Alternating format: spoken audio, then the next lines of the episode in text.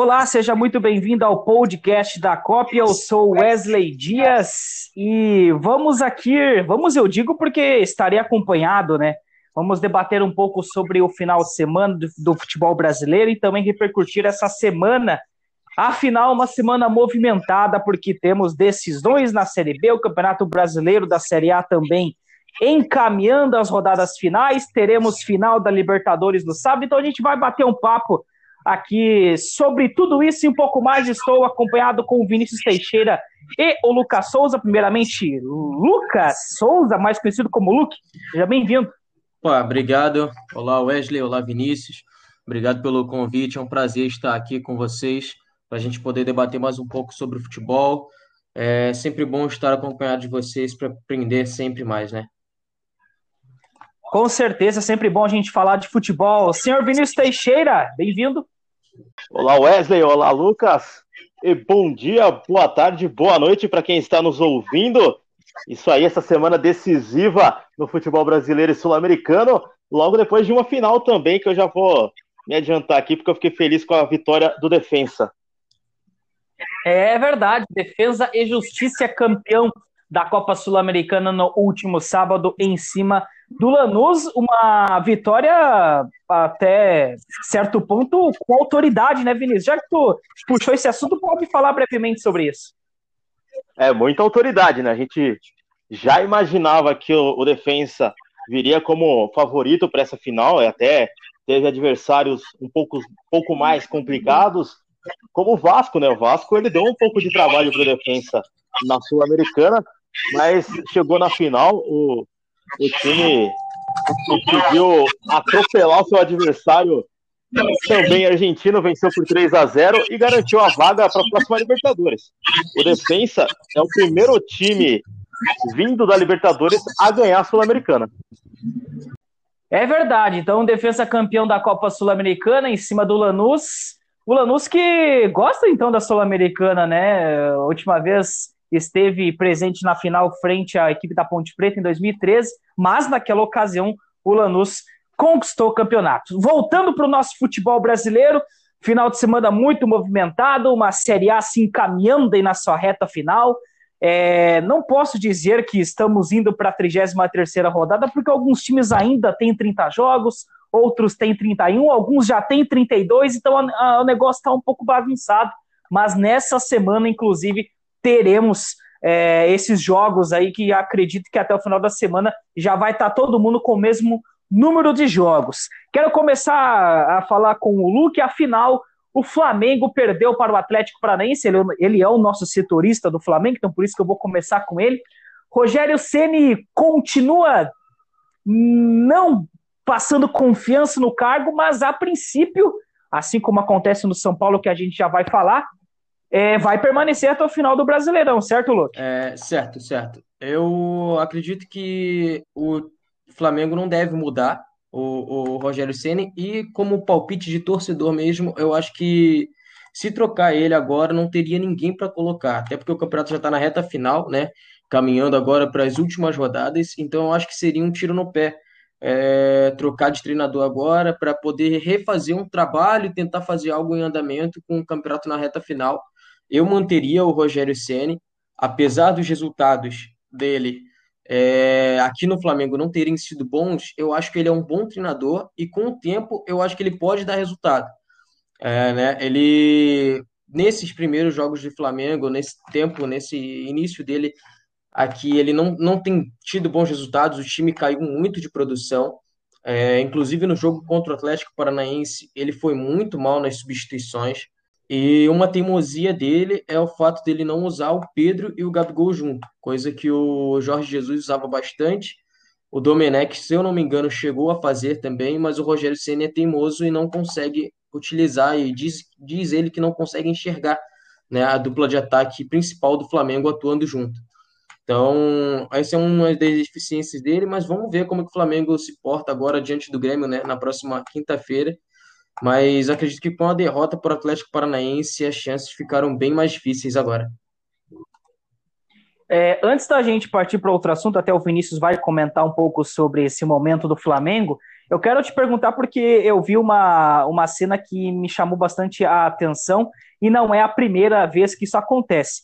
O Gabriel, ontem substituído, é, ontem eu digo porque estamos gravando na segunda-feira, é, ele saiu reclamando novamente. Teve numa outra, um outro jogo ele não gostou de ficar no banco. Acredito que isso é normal também do jogador, né? Não, ele, ele não tem que se contentar com a reserva, mas a partir do momento também que ele é substituído, aí também abre margem para uma outra discussão. É, será que cabe aí uma desconfiança do elenco também com o Rogério, ou é caso isolado do Gabriel? Será que o clima ali não, não tá muito legal? Que, como, como que tu vê essa situação? Olha, eu acredito que o clima entre o Gabriel e o Rogério Ceni já não seja dos melhores. Vai lembrar que não é a primeira vez que o Gabigol fez isso com o Rogério Ceni, né? Teve um, um jogo que ele foi começou como reserva no banco de reservas e ele sequer colocou o uniforme de jogo, estava ali com o uniforme de treinamento ainda no banco de reserva sem chuteira e entrou no segundo tempo. É, e ele claramente descontente, tanto naquele jogo quanto na partida de ontem, né, contra o Atlético Paranaense, que ele saiu reclamando.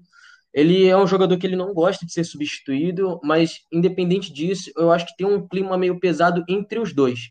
Né? Eu não sei se entre o elenco, porque parece que o elenco agora se fechou depois da vitória contra o Palmeiras. Então, eu acho que é algo relacionado só entre o Rogério Ceni e o Gabigol. Parece que é algo só entre os dois. E aí, Vinícius, como tu vê esse momento do Flamengo? Dá, já dá para descartar o Mengão da briga pelo título ou ainda está aberto? Bom, não dá para descartar porque tem muito tropeço, né, dos times de cima. Mas realmente, como o Luke falou, é meio complicado essa relação Gabriel e Rogério. É, eu não vou dizer que, que é uma surpresa, porque não é. O Rogério Ceni ele é acostumado com o estrelato. Ele era o, o principal nome do São Paulo nos seus 20 anos de São Paulo. É, quando ele foi virou treinador, é, ele era maior do que muitos diretores, até deu algum problema e saiu. No Fortaleza, como no, o Fortaleza não tinha ninguém assim no, no, elenco, na diretoria que fosse grande demais, o Rogério Senna ele conseguiu chegar e ser esse grande nome, apesar de ser o técnico no Cruzeiro. O Cruzeiro já tinha um time com muito gasto, né? Jogadores caros. Aí ele não conseguiu se fazer. Né? Não, consegue. E só repete no Flamengo. Então, como já tem, tem o Arrascaeta, o próprio Gabriel, que tem um, um, nome forte no Flamengo, o Rogério Ceni não é esse cara. E ele não sabe administrar ainda isso. Então, para o Rogério Ceni ainda é cedo demais para ele pegar um, um time de massa, um time de uma torcida a nível nacional, porque ele tem essa questão de vaidade dele que sempre vai atrapalhar ele enquanto ele não mudar essa postura. Eu já achei que iria dar super certo, assim como muita gente também, quando ele foi anunciado pelo Flamengo, achei que era um casamento perfeito naquele momento. Mas os resultados não estão acontecendo, o Flamengo aí fica para trás no momento e parece então que não deve continuar para a próxima temporada. Outro que também balança no cargo há muito tempo, inclusive, mas a diretoria é, banca, pelo menos até então, é o Diniz no São Paulo. Vamos voltar um pouco para o sábado, então, afinal, o, a equipe paulista empatou com o Curitiba no Morumbi em 1 a 1 um jogo que precisava vencer para retomar a liderança, até, claro, o jogo do Inter no domingo, e também abafar um pouco esse momento conturbado que vive o time, teve ataque da torcida no ônibus é, a caminho do estádio, vou retomar com o Vinícius aí, já que ele é da região ali, uh, e com certeza tem um pouco mais de detalhes para trazer para a gente desse clima no São Paulo. O Diniz é, não parece que não consegue fazer esse time jogar. Onde é que está o problema, hein, ô Vinícius? É mais o elenco, o treinador, enfim. Consegue decifrar para a gente o que acontece em São Paulo em 2020/21? Bom, a forma como o Diniz gosta de jogar, né, acaba atraindo o time adversário para o seu campo, aquela saída sempre curta com seus homens de defesa. Mas além disso, ele, apesar de ser um psicólogo, ele não também não, não trabalha muito bem com alguns jogadores. Né? Vide aquela discussão que ele teve com o Tietchan. Além disso, é, teve o ponto da diretoria, essa troca de diretoria, que é uma coisa que eu falei já na nossa live, eu vou, vou repetir novamente, que foi um, um, um tiro do próprio pé, né? Tra, trazer o, o Murici de volta para o São Paulo agora. O São Paulo era líder do campeonato, né? conseguindo uma, uma sequência boa. E aí é, é aquela máxima, né? E time que está ganhando não se mexe. E aí trouxe o Murici, aquilo que eu falei do Rogério Senna, dele ser grande demais, o Murici ele é grande demais no São Paulo. E por mais que tenha a cláusula no contrato que ele não possa ser treinador, ele vai acabar sendo sombra com o Diniz. Então, ele chega, ele conversa com jogadores, né? Se tem um jogador que ele já não vai muito com a cara do Diniz, com o jeito do Diniz, e ele encontra o Murici, o Murici dando um, um apoio para ele, alguma coisa assim, tipo, ele vai acabar tentando pender mais pro lado do Murici, né? Acaba dividindo o elenco. É, é, um, é um problema. Já teve um problema com, com o Raí na, na diretoria, mas aí já a questão mais de contratação do que propriamente dele se meter no dia a dia né, do, do clube do que essa do município, que é o, o conselheiro. É um, um, time líder do campeonato, jogando bem, contrata um conselheiro que é um cara enorme no clube, aí é pedir mesmo para não ser campeão, para manter essa sequência de muitos anos sem títulos do São Paulo. E aí, Luke, o momento do São Paulo, o elenco não consegue, pelo menos, transferir em resultados o que pensa o Diniz. E enquanto isso, o Inter retoma a liderança, aproveitando, claro, os tropeços de São Paulo, Flamengo, Atlético, etc. Eu concordo com o Vinícius em algumas partes em relação ao Murici Ramalho.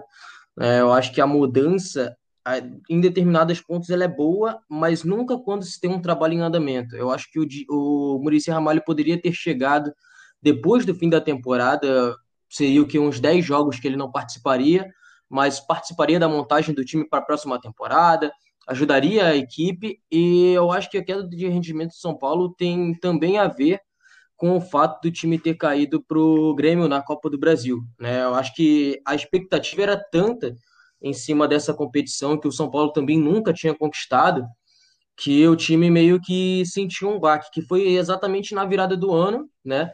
E o time do São Paulo ainda não conseguiu vencer em 2021. Acho que dali depois daquela eliminação para o Grêmio, o time sentiu um pouco e acabou caindo um pouco de rendimento. Pode ter cansado também o time do São Paulo, um campeonato muito longo. As equipes nunca jogaram no verão, né? Que do, na parte de dezembro e janeiro, que é muito quente aqui, principalmente no Brasil, né? Mas pode ser um fator físico também. A gente vê que a equipe do São Paulo começa bem os jogos, mas no segundo tempo ela já dá uma caída de produção também. Né? A, maioria, a maioria das equipes no campeonato agora estão fazendo isso, que acho que é por conta da questão do tempo também. Certo. É, a minha opinião é mais baseada na, no elenco ali. Claro que tudo isso também interfere as questões extra-campo, mas eu não vejo uma liga nesse elenco do São Paulo com o treinador já há algum tempo. É, com certeza balança essas eliminações, as coisas não dão certo e claro que o, o jogador vai ficando cada vez mais é, sem confiança, né? E aí vem toda aquela questão que para mim foi um marco na temporada, aquele, aquela discussão do Diniz com o Tietê, para mim ali ele demonstrou que realmente não sabe gerir um grupo. Eu acredito que o Daniel Alves é, tem muito poder e por isso bancou a permanência do Diniz e tenta fazer com que o vestiário ainda jogue com as ideias dele, mas eu acredito que tem muita gente ali que não, não vai muito com as ideias mais, não está crente nisso e, e, e resulta no campo, resulta no que a gente está vendo esse time sem liga que é o São Paulo nessa temporada. Voltando para o final de semana, ainda tivemos mais um jogo importante que se trata do clássico Grenal em em Tabu, é, do Grêmio sobre o Internacional. E esse clássico, Vinícius, o Inter 2, Grêmio 1, até que ponto tu acompanhou esse jogo e como tu vê essa liderança do Inter num momento muito importante? Bom, dei uma olhada meio por cima do Grenal, né?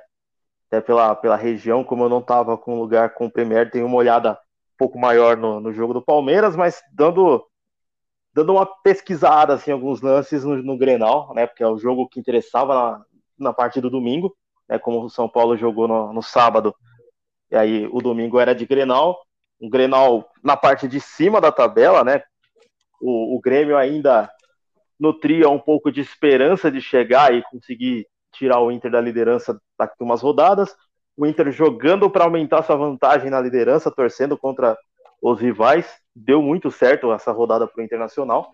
Né? O Grêmio conseguiu fazer seu primeiro gol no segundo tempo, depois de um primeiro tempo de uma superioridade, superioridade do Inter até que significativa, né? Algo que a gente há muito tempo não via no Grenal, né? Já são 11 jogos, eram 11 jogos que o Grêmio não perdia para o Inter.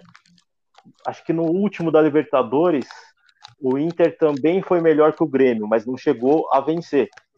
Se não me engano, foi isso mesmo. No, no, o último tinha sido da Libertadores, né? Tinha sido do, do Brasileirão, mas tu tá certo, o da Libertadores o Inter foi um pouco melhor, é, sim. Eu vi o da Libertadores, o do primeiro turno eu não assisti também. E aí o Inter né, mostrou é, um, um espírito guerreiro, né? Depois de ter tomado o gol, conseguiu empatar já no fim da partida e aí nos acréscimos ganhou um pênalti de presente, se podemos assim dizer, porque é um lance interpretativo bastante difícil. É o próprio comentarista de arbitragem da, da Rede Globo disse que não foi pênalti. Em outros lugares disse que foi, né? Outros comentaristas. Então é um lance bastante polêmico. O Renato deu aquela velha chorada, como a gente gosta de dizer aqui, né? Porque o Renato, quando, quando ele perde, ele chora, né? Eu não sei qual é o termo que usam aí no Sul, mas aqui pra gente é isso mesmo, é o que mais parece quando o Renato perde uma partida principalmente quando tem um, um lance polêmico. A atuação do Luiz Flávio, né? Vou falar um, um pouco também do Arthur. Não tem clássico com o Luiz Flávio que não tenha polêmica. Então, quando tem um clássico e você vê ele na escala, você pode ter certeza que vai ter um lance polêmico, algum lance que que pro VAR vai dizer que não, mas ele vai marcar que sim, né? Normal, é, isso acontece bastante nos clássicos aqui em São Paulo. E aí ele foi escalado para para apitar esse jogo no Sul e aconteceu a mesma coisa. É, até me chama a atenção o porquê não um árbitro gaúcho. Afinal, grande parte dos clássicos sempre é um árbitro da região, porém, neste vem o árbitro de fora, o Luiz Flávio de Oliveira. E aí, é, realmente gerou muita polêmica a, a arbitragem, teve lance discutível do lado do Grêmio, num pênalti não marcado no Ferreira, depois esse pênalti aos 50, 49, 50 do segundo tempo, que até uh, nesta segunda-feira ainda gerou muita polêmica, enfim. Luke, até que ponto tu acompanhou o Grenal? Eu confesso que eu acompanhei bem pouco da partida, eu estava mais focado no, no jogo do Flamengo, mas pouco que eu acompanhei eu sequei bastante o Internacional. Né? E apesar da polêmica, eu acho que a vitória do Inter tem muito mais a ver com a postura do time é, depois da chegada do Abel Braga. Né? Uh, quando o Abel chegou, é, eu particularmente, que sou flamenguista, e por, pelo Abel ter passado também pelo Flamengo recentemente, é, e acredito que outros clubes também, como o Cruzeiro e como o Vasco, os torcedores, a gente desacreditou um pouco do trabalho do Abel né? Achou que não, não daria certo no Internacional. Eu não sei como vocês, torcedores do Inter, acompanharam aí, mas a gente desacreditou um pouco do trabalho e eu acho que isso não deveria ser feito com nenhum profissional, independente do histórico dele ou não. Né? E, e ele surpreendeu de uma forma muito positiva no Internacional, e, e eu acho que a postura que o time adotou depois da chegada dele, de se fechar, de se fortalecer, de usar também os garotos da base, é, foi preponderante para a vitória no Grenal. Né? O, tirando as polêmicas que teve durante o jogo sobre pênalti ou não pênalti, eu acho que o Inter fez um jogo para vencer o Grêmio, né? foi superior, como o Vinícius disse, no primeiro tempo e também em algumas partes do jogo, e mereceu vencer, entendeu? É, eu acho que a, a, liderança do Inter hoje ela é muito mais por merecimento do que por sorte.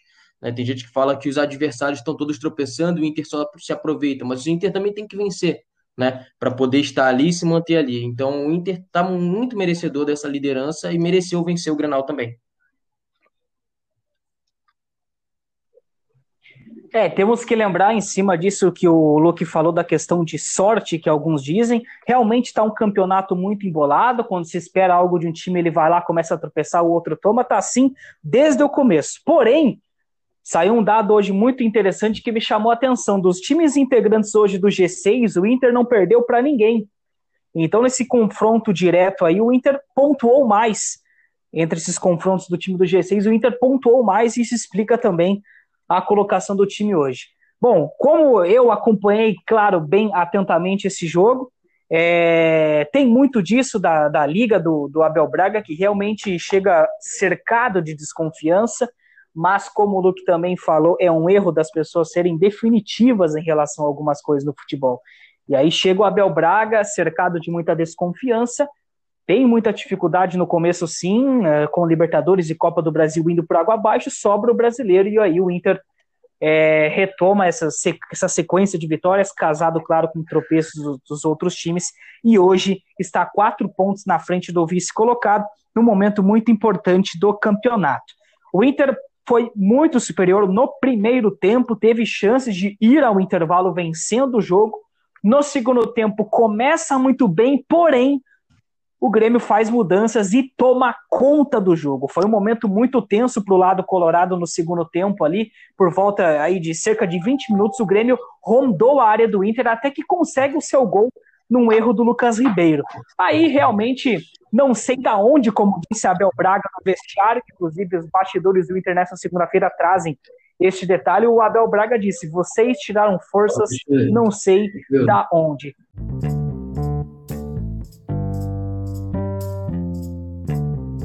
Acho que conseguimos então falar dos assuntos, os principais assuntos do final de semana aí no Brasileirão. Certamente será uma reta final muito quente e a gente aguarda o que vem por aí. Vamos falar um pouco de Série B, afinal estamos numa semana muito importante. Três acessos já estão garantidos: América Mineiro, Chapecoense e Cuiabá, que garantiu no, na última sexta-feira, se eu não me engano, é, nem até antes de entrar em campo já estava garantido após, foi na sexta-feira, após o empate do CSA contra o Brasil de Pelotas, o Cuiabá garantiu o acesso quando estava no aquecimento para enfrentar o Sampaio Correr. E aí entrou em campo daquele jeito, né, o Vinícius? Perdeu o jogo, mas a festa estava garantida em Mato Grosso. Em ah, Cuiabá, já, tinha, já, já, estavam bem esperançosos, né? E aí o, o Brasil de Pelotas fez o favor de segurar o empate contra o CSA CSA atacando o tempo todo, mas terminou a partida, teve gol anulado, mal anulado, né? O jogador do CSA não estava impedido. E aí combinou com, com o Cuiabá jogando já com, com seu acesso garantido. E aí virou aquele rachão, né? Virou aquela pelada de final de semana mesmo. Como se não, não valesse nada. O Sampaio Correia conseguiu a vitória. Né? O Sampaio que, por vezes, sondou o acesso, mas depois faltou perna. Conseguiu participar da festa do Cuiabá, vencendo a partida, mas nada que atrapalhasse, nem, nem que tomasse conta da, dessa festa do Cuiabá, que coloca um, um, time do Mato Grosso na Série A depois de, de 35 anos, se não me engano, acho que é 35 anos, quando o operário de Várzea Grande jogou a Série A do brasileiro.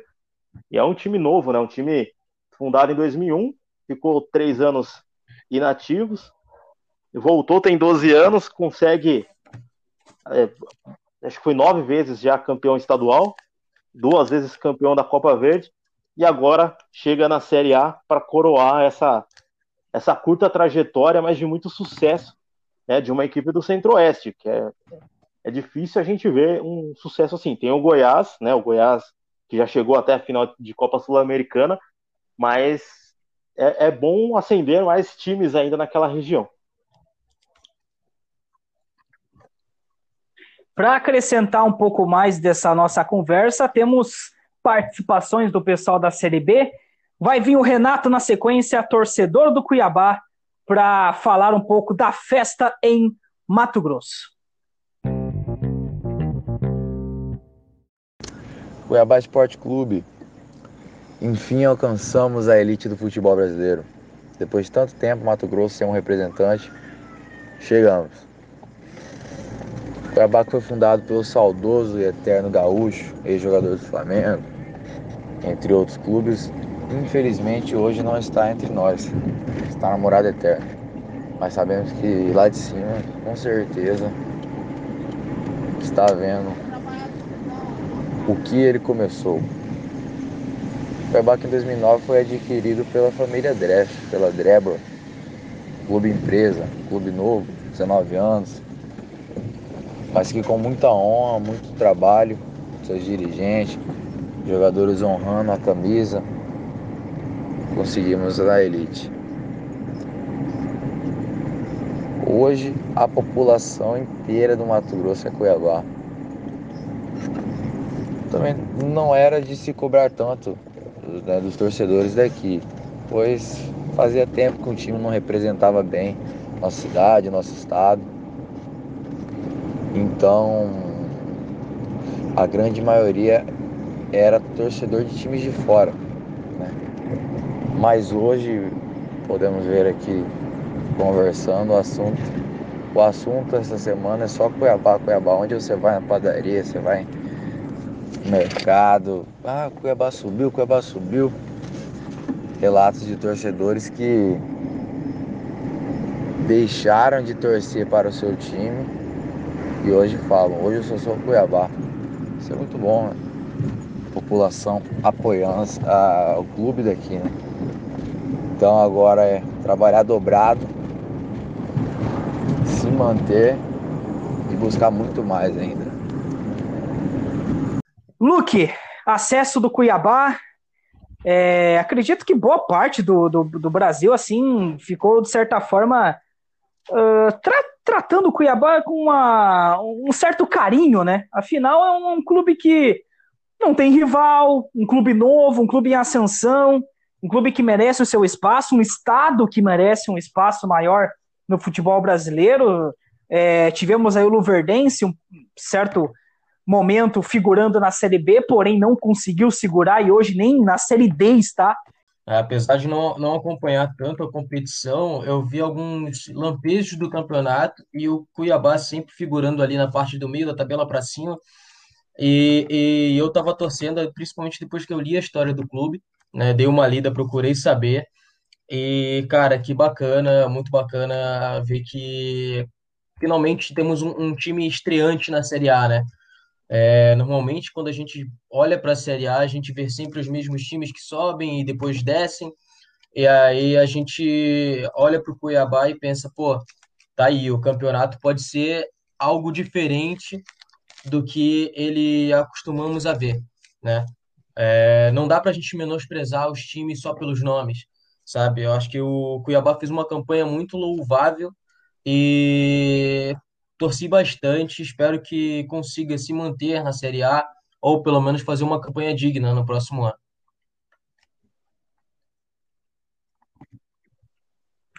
É, isso que o Luke falou, eu chamo a atenção da questão que hoje em dia não é nome que ganha jogo, não, não é camisa. Afinal, temos aí, ó, o Cruzeiro foi para a Série B e não volta esse ano.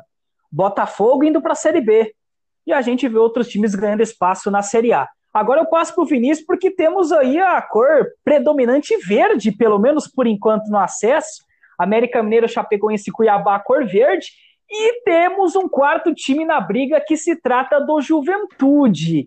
Eu sei que a tua torcida, Vinícius, é para o CSA, porém, depois desse tropeço frente ao Brasil, que para mim foi uma coisa surpreendente, Fica um pouco mais pro Juventude, mas tem que fazer o resultado diante do Guarani. E o CSA pega o Náutico, que já garantiu a permanência. Então o Náutico vai meio que sem responsabilidade nesse jogo aí contra o CSA. Coisa que aconteceu nessa última partida, esse tropeço do CSA, eu, eu desanimei. Acho que a vaga vai acabar ficando com Juventude mesmo.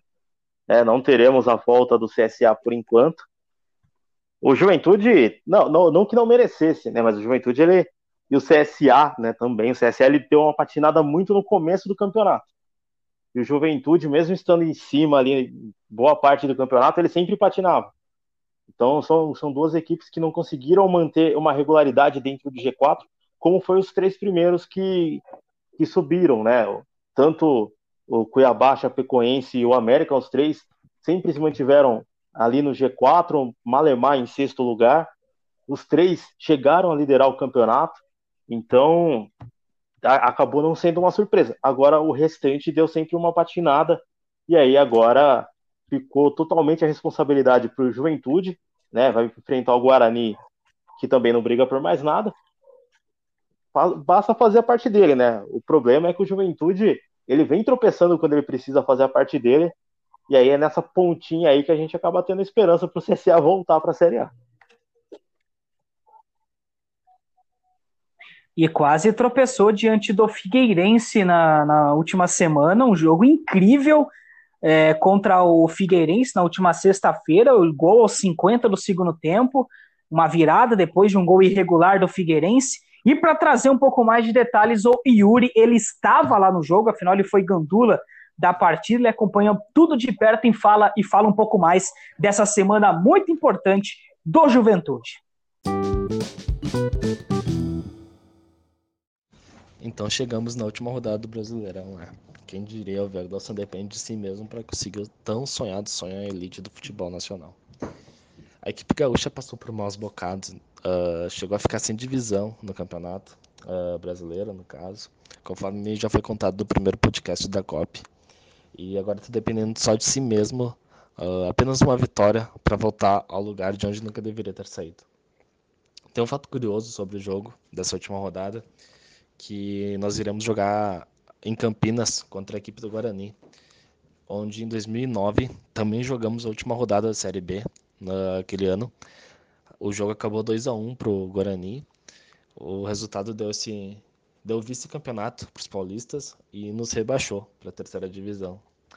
Agora, né, anos depois, novamente, última rodada do campeonato, de novo em Campinas e contra o Guarani. Porém, dessa vez, quem pode comemorar é a gente, que podemos voltar para casa com a vaga na Série A. Como todo torcedor jaconeiro já sabe, se não é sofrido, não é o Ju, né? E esse final de campeonato não poderia ser diferente.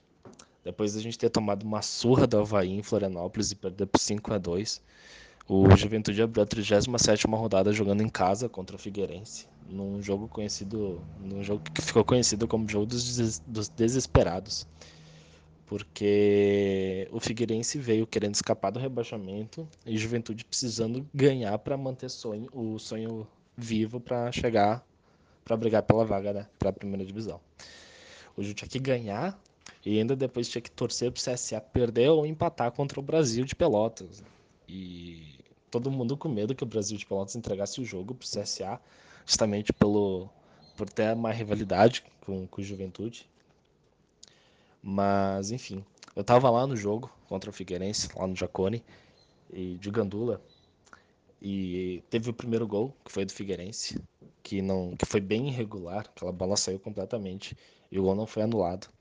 O estádio ficou tenso, tinha quase ninguém, sabe, mas deu para sentir a tensão tanto nos jogadores do jogo quanto comissão técnica, enfim, e as poucas pessoas que estavam lá, até nós como os gandulas, todo mundo ficou muito tenso.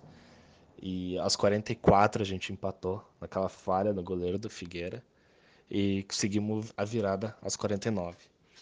Depois do segundo gol, o delírio foi geral, porque o sonho continuava vivo, a gente ganhou o jogo e tinha chance ainda, né?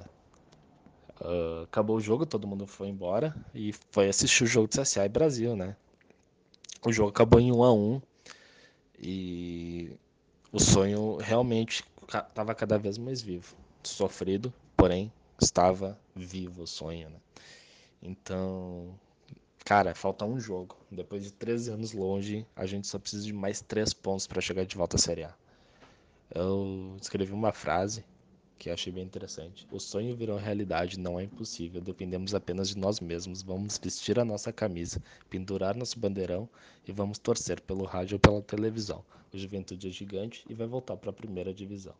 E claro, não podemos esquecer, para a gente fazer justiça aqui, o Havaí está também na briga, hein? O Havaí está também na briga, porém os focos estão mais voltados para a Juventude e CSA. É, eu acho que para o CSA, o jogo do acesso era justamente a 37ª rodada que eles enfrentaram o rival da Juventude, e surpreendentemente para é, é, o Brasil de Pelotas não entregou o jogo, né? Fez um, uma partida bem disputada, jogo duro, e eu imaginava que fosse abrir as pernas para o CSA para justamente dar o acesso e não impedir o rival de chegar. Mas não, o Brasil de Pelotas fez seu jogo, conseguiu segurar o CSA dentro de casa. E para mim o Havaí ele tropeçou nos momentos cruciais que não deveria. né? Então ele acabou perdendo um pouco de força e mesmo tendo ainda a oportunidade, ele depende muito dos resultados, não depende apenas de si. Para mim, eu acho que ele corre muito por fora na, na última rodada, acho que fica bem fraco para ele.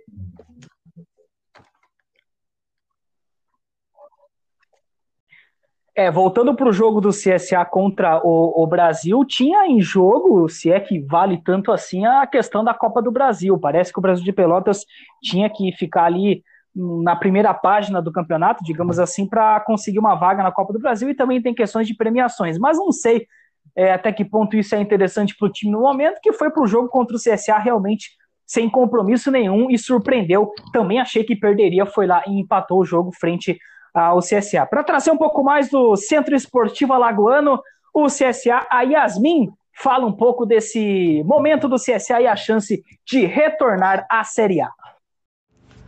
Fala galerinha da COP, o CSA, Centro Esportivo Alagoano, chega nessa última rodada com chances de garantir o acesso para a elite do futebol brasileiro da próxima temporada. Para essa rodada, o técnico Moza não vai poder contar com Rodrigo Pimpão, que levou o terceiro amarelo e está suspenso, e também com Luciano Castan, que tomou um vermelho no final da partida contra o Brasil de Pelotas. Os substitutos serão Rodolfo Filemon, no lugar de Luciano Castan, e Rafael Bilô, no lugar de Pimpão. É, depois do tropeço né, diante do Brasil de Pelotas, no estádio Rei Pelé, na última sexta-feira, o CSA agora ele não depende apenas dele para conquistar o acesso. Ele precisa torcer contra um tropeço né, da equipe do Juventude, diante do Guarani, lá no Brinco de Ouro. Se o Juventude ganhar, o CSA não garante seu acesso. Então, o CSA precisa contar que o Juventude possa perder ou empatar essa última partida e o CSA fazer a sua parte diante do Náutico, né? E assim, a torcida azulina quer muito, né, que o CSA consiga esse acesso, né? Tão sonhado acesso. E assim, nós estamos felizes pela campanha a qual o CSA conseguiu fazer, né? Mesmo tendo o início de campeonato desastroso, né? Logo no começo do campeonato, sofreu com surto de Covid. Chegamos a ficar nas últimas posições, né? Lanterna e vice-lanternas. Tivemos várias mudanças técnicas é, durante a competição, mas com a chegada do técnico Moza, a gente conseguiu é, se recuperar bem rápido, né? E de uma forma que nos colocou aí na briga pelo tão sonhado acesso, né? Tão sonhado não, ao retorno, né? O CSA participou do Campeonato Brasileiro, da elite do futebol brasileiro no ano de 2019, não conseguiu fazer uma boa campanha e regrediu. Mas estamos aí esperançosos torcendo com fé né, e acreditando que tudo possa dar certo e que a gente consiga garantir esse acesso aí para a próxima temporada jogar a elite do futebol brasileiro.